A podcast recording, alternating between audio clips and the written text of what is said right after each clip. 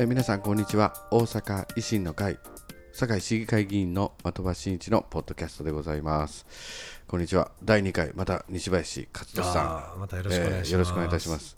まああの堺市長選挙真っ只中ということで、ええ。まあ、前回の放送ではまあ仙北ニュータウンの活性はもう担当者レベルじゃないんだと、うん。まあ、長藤秀樹もうトップがね、うん。しっかりと住民の皆さんと話して進めていくべき全庁的に行っていくものなんだっていう話。ここは大阪府のせいだ。これは UR のせいだ。あもう情けない話ですね。やっぱり首長としてね。もうそれはもう政令指定都市のお市長がリーダーシップ発揮して、例えば南区にはね不営住宅たくさんあって、不営住宅も堺市に関して、うん。堺市がリ、市長がリーダーシップ発揮して、この堺市の南区のまちづくりはこうするんだというね、方向性をビシッと打ち出していけばいい話なんですね。まあそれはね今まあ現職の陣営はねえそんなことして借金もいっぱい引っ張ってくるんやぞといやいか言ってね。や、もう財産の方が圧倒的に多いんでね。それにそういう負債がついてきてねその分まちづくりがしっかりできるんやったら次世代にね。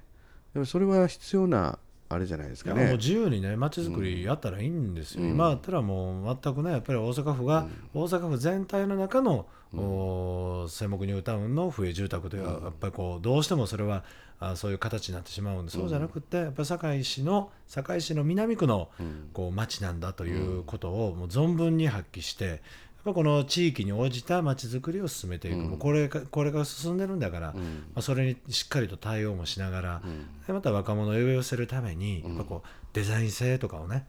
高めた高めていかね、まあ、あの部屋の中身もやっぱり昔はこうとにかく部屋をたくさん作らなあかんということで、もう小さく小さく部屋をたくさん作ってるけど、どうじゃなくて今の時代に合わせた間取りであるとか、そういうものをねしっかりと、こう堺市が、この街づくりを積極的にやっていくと。そうすれば仙北ニュータウン再生のもうまさに近道であって、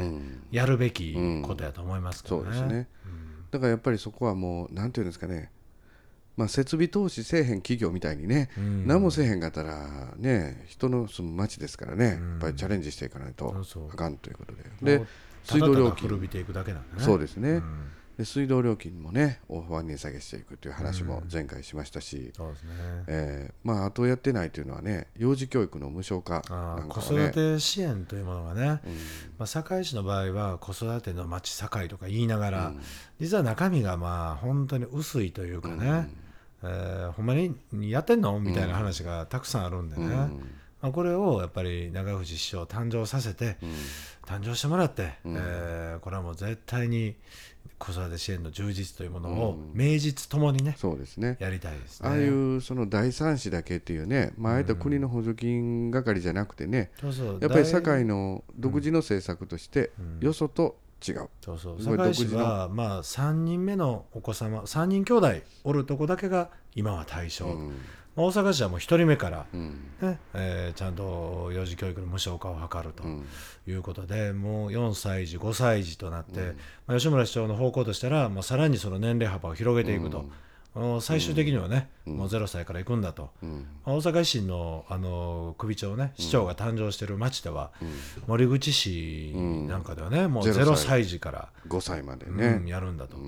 まあ、それはもうリーダーがね、まあ、判断、決断すれば、まあ、堺市でもうん最初は第三子からもうなんやそれみたいな、そんな中途半端じゃなくて当然1人目からやろうと思えばできてたはずやのに、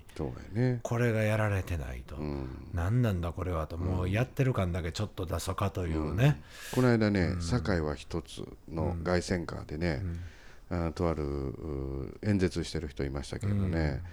塾代クーポン何ですかそれって言うてましたわ、あうん、なんかねちょっとどういう趣旨なんかなと思って僕も聞いとったんやけども、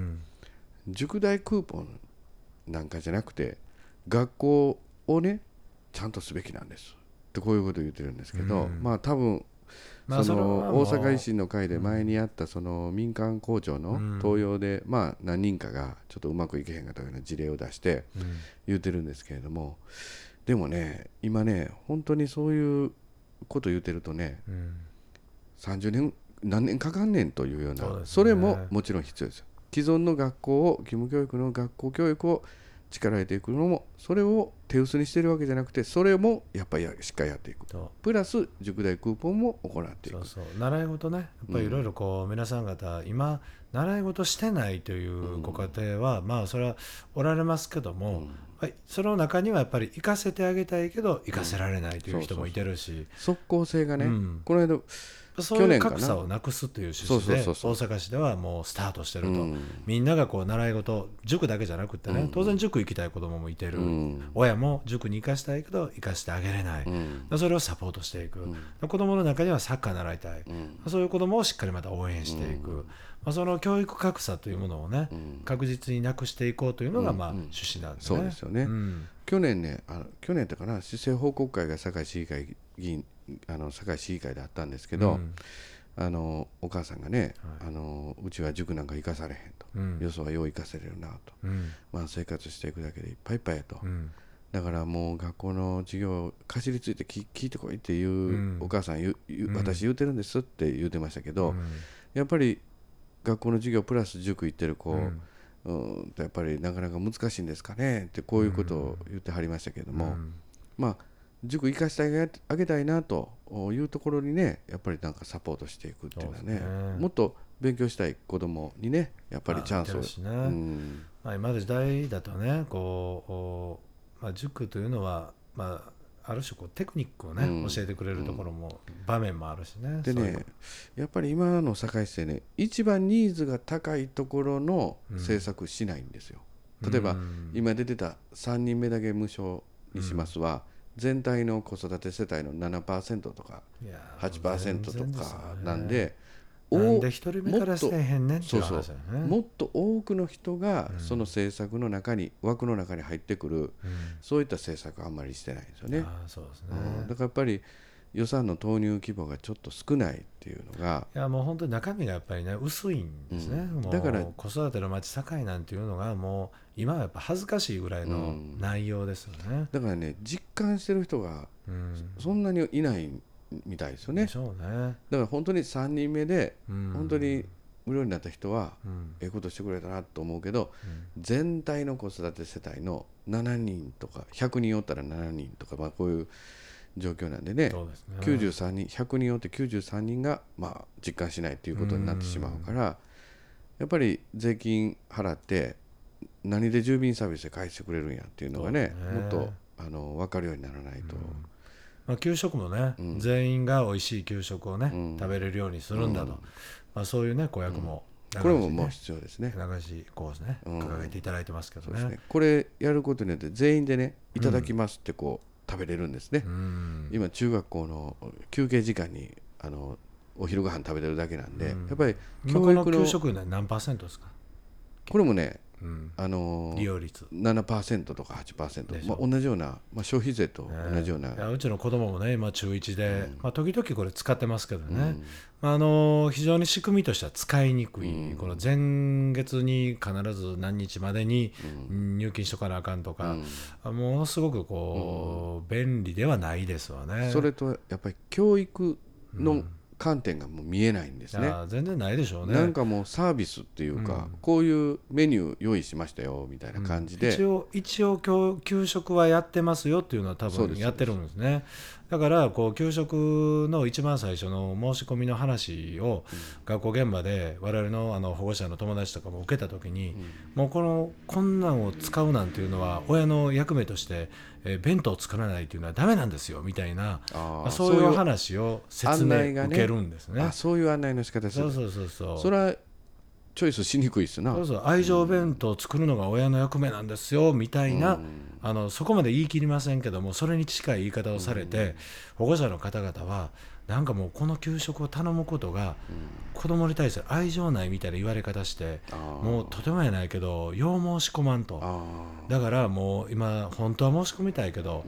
あのそんな風に思われて嫌やから、頑張って朝もうはんもう30分1時間早く起きて、子供の弁当作ってるんですっていう親の方もおられてね、これはもう絶対やり替えなダメですね。あやっぱり世の中あのお母さんもやっぱり働く時代ですからね、だからもうやっ絶対ぱり働いね働く親がめっちゃ多いですよ今、僕もそのそれも必要ですけど、うん。教育的観点もやっぱり欠けてるように思うんですよ、全員でねいただきますって食べてうん。誰がちゃんと食べてるとかねそういったところも今はもう教育のカリキュラムじゃなくて、休み時間にみんなみんながなんかこうお昼ご飯それぞれに家から持ってきた弁当であるとか、うん。コンビニで買ってきたおにぎりでも何でもいいわけで、うん。まあ、そういうのまあ義務教育のうちなんでねやっぱりしっかりと食育の面からも、うん。教育の面からも集団生活集団行動を学ぶ学校のねうん。そういった教育の一環としてねやってほしいなとこういうふうに思ってるんですけどね。僕はまああのね先々ねこれ改革、大阪維新の会なら僕はできると思うんですけども、ぱこの給食費もやっぱりやがて無償化に向けてうん。これ駒を進めていくと、うん。もうそれがねあの最終目標やと僕は思うんですけどね。まあ、あの市議市議団でもだいぶその無償化についてシミュレーションしました、まあ、ある程度の財源はやっぱりいるんですけれども、うん。まあ、改革と成長によってできんこともないんかなという学やまあ、なとおそらく。できるでしょううね。ん。まあ、今後子どもの減少率というかねやっぱり少子化の状況も考えるとね、うんおそらくはまあできる話に、まあ維新の改革を進めて、うん。まあ堺市が成長していくという過程においてはね、うん。必ず達成できると思うんでそうねですよね。まあ、そういう堺をやっぱりぜひ見てみたいですね。みたいね。うん。あとはあのがん検診の受診料をすべて無償化するっていうのも訴えてて、まああのお出かけ応援バスの拡充もそうですけど、えやっぱりあの健康寿命を1日でも伸ばしてもらうということが、まあ、若者の医療費負担うん。の軽減にもつながるということで、そうですね。やっぱりあの健康寿命を伸ばしていくために予算をしっかりと組んでやっていくっていうのも、まあ、やっぱり周りお話聞いてもやっぱがんになられる方っていうのが結構やっぱ多いんですね、あのお年寄りの皆さん方もね。がんあったんやというね、うん。えー腫瘍がみたいな話をよく聞くんで、まあ、そのリスクをもう最小限度にね、うん。抑えていけば早期発見でね。えーえー早期発見早期治療で、健康で長生きしていただくと、うん。やっぱ我々のあの親世代、まあ、さらにその先輩方、もうできるだけね地域で、うん。ねあのー我々のまだまだ良き指導者としてね、活躍いただきたいというふうに思うんで、あと乳がんの検診とかもね堺市から出てクリニックでうん。乳がん検診しようと思ったらその堺のその、あのサービスのあの範囲を出てしまって利用できないんですよ、あー。乳がん検診堺市内の病院やったら、はい。あの無償補助金出る補助が出るんですけど堺市から出るとあかんのです。これはねなんでできへんねんって聞いたらねいやできないんです。こういうんですね。うん。でもその堺市民が使うんだからいいんじゃないの？堺市民がこれねうちの会社であったんですけど、うん。例えば会社で健康診断で行くんですよね、うん。まあ、僕うちは大阪市内じゃないですけどもし大阪市内でお勤めの方が企業の中で健康診断行った時に、うん。やっぱりそのオプションで全部つけてくれるような手厚い会社やったらいいですけど、うん。まあ、オプションになったり、ね、する時なんかやっぱりこの女性使いたいなと思うんやけれども、うん。それできないんですと。でもねやろう思ったらできるんです、うん。大阪市の、まあ、医師会とかと、うん。やっぱり堺市が提携結べばできるんですけどね、うんうんやっぱりそういうもっともっとこう利用範囲を広げていくとか、うんお出かけ応援バスもそうですけど、まあそのくらいのことはね堺は堺だけにしない方が、あのもっと利用できるんですけどね。まあ、お出かけ応援バスもね。やっぱこう堺市と大阪市とうん。連携を組んで、まあ、あの範囲を超えてねそうそうそう使えるというようなこともね。あのねぜひやりた今いですね。現職の竹山さんはね、堺がなんかこう吸い取られる吸い取られるみたいなことばっかり言うんですけど、取るっていう感覚がないんですよね、うん。堺に呼び込んでくるっていう、その気概が欲しいですね。いやーそれ呼び込まない堺とこのあの天王寺難波梅田におられる外国人観光客の姿を見るとねうん。もう全部もう大阪市内に流れ込んでいくと、うんまあ、これをただ指を加えて見てるだけの堺市というね、今はそういう構図になってるんでね、今呼び込むという観点全くないですね。なんで堺に来えへんのかなみたいなね。そうですね。傍観者というか、うん。やってることも、あのー観光客を呼び寄せるような内容のない博物館だったりね、まあ、しょうもないんですよねあの博物館も。残念ながら、せっかくの先人の、ね、名をお冠に取ってるんだから、やっぱり中身をね、うんもっと素晴らしいものにしながら、そで大阪府市とのやっぱり連携というものがね、全く取れていないのに、なんか取れてるとかこの間言ってましたけどね、全然取れてないですよね。あれね担当者レベルでの連携っていう話とうん。長藤君があのね公開討論会で言ってたのはもう企画の段階からもう一緒に入ると。大阪観光局とやっていくともう四つに組んでやっていくと、うん。それで堺もしっかりと呼び込んでくるっていうレベルの話してるんですけどうん。竹山さんは「いや連携やってますよ」とか言ってね。まあちょっとした話はしてますよぐらいのレベルでしょ。w i f i とかね、うん。w i f i 設置するとか、まあ、そんなんはそれは担当者レベルではまあそれは大阪府下全体で同じようにやってますんでねそのくらいのことそれはね大阪府下でやっていこうという仕事をちょっと堺もちょっと担当者レベルでうん。連連携してやってるだけでそう企画そのものに関しては全くやっぱりこう堺のこう持ってるいろんなポテンシャルをやっぱりこうねじ込んでいくというかね、うん。でそれでこの人の流れをこう呼び込んでくるという、あの今は全然観点がないんでね。そうですうね、ん。まあ、堺だからもう成長していかなあかん。いや本当トライしていかなあかん、もう今は本当に大阪市内に泊まれなかった観光客の方が、もうこうあぶれ出して堺にうん、ちょっとだけ来てるみたいなね。やっぱりね停滞感っていうのはね、やっぱりこう近所の大阪市であんだけ盛り上がってるのに、うん。こっちは盛り上がってないっていうのもうん。なんかこう停滞感感じますね。いやもうね成長してるって竹山さん言うてるけねど、どない成長してんねんという。うん行ったらもう外国にいてるぐらいの感覚になるね。だから堺もチャンスがあるということで、やっぱり停滞から成長っていうのねね。今回の市長選挙のテーマになってますけど、まあ僕らもちょっと老体老体とまでは言わへんけど、うん。もう50前ですけど、え鞭打って大丈夫ですかえ体調いやまだまだやれますね。もうこの選挙やっぱりね絶対にこうね西林さん選挙楽しそうですね。いやまあなんだかんだ言ってなんか好きなん？ですね。ええだんだん燃えてくるんですね。燃えてくる、えーちょっと今回ね一瞬体調崩しましたけども、でまあ黒人には元気になってるというね。元気になってるという、毎回ちょっと選挙前にはね、あの若干最初に選挙前にちょっと気張りすぎてね、馬場さん言ってましたけど。馬場さん言ってましたけど、ええ。昔にも一回点滴打ちに行ったことあるらしいですね。ありますね。ええ。馬場さんの選挙でいや、誰の選挙？あ自分のあ自分の選挙。4年前のね。あ、4年前。市長選挙の時ももう直前ちょっと最初ダッシュしすぎましたね。一回自分の告示直前ぐらいにねうん。ちょっと一回ちょっと下がりかけた時うにニンニク注射を打っていあニンニク注射。すごいな。パワーアップしてそうですか。2週間頑張り抜いたそうですか、えもうほなまたちょっと僕らもまた僕もいつかニンニク注射打つんかな？ちょっとわからないけれども、えいやー打つ時は来るでしょう。うん。まあやれるだけやってみましょう。ええ。はまあ今日こんな感じで、はい。まあ、堺市長選挙、まあ、最後まで頑張ってい力を合わせて頑張りましょう、はい。ありがとうございます。失礼いたします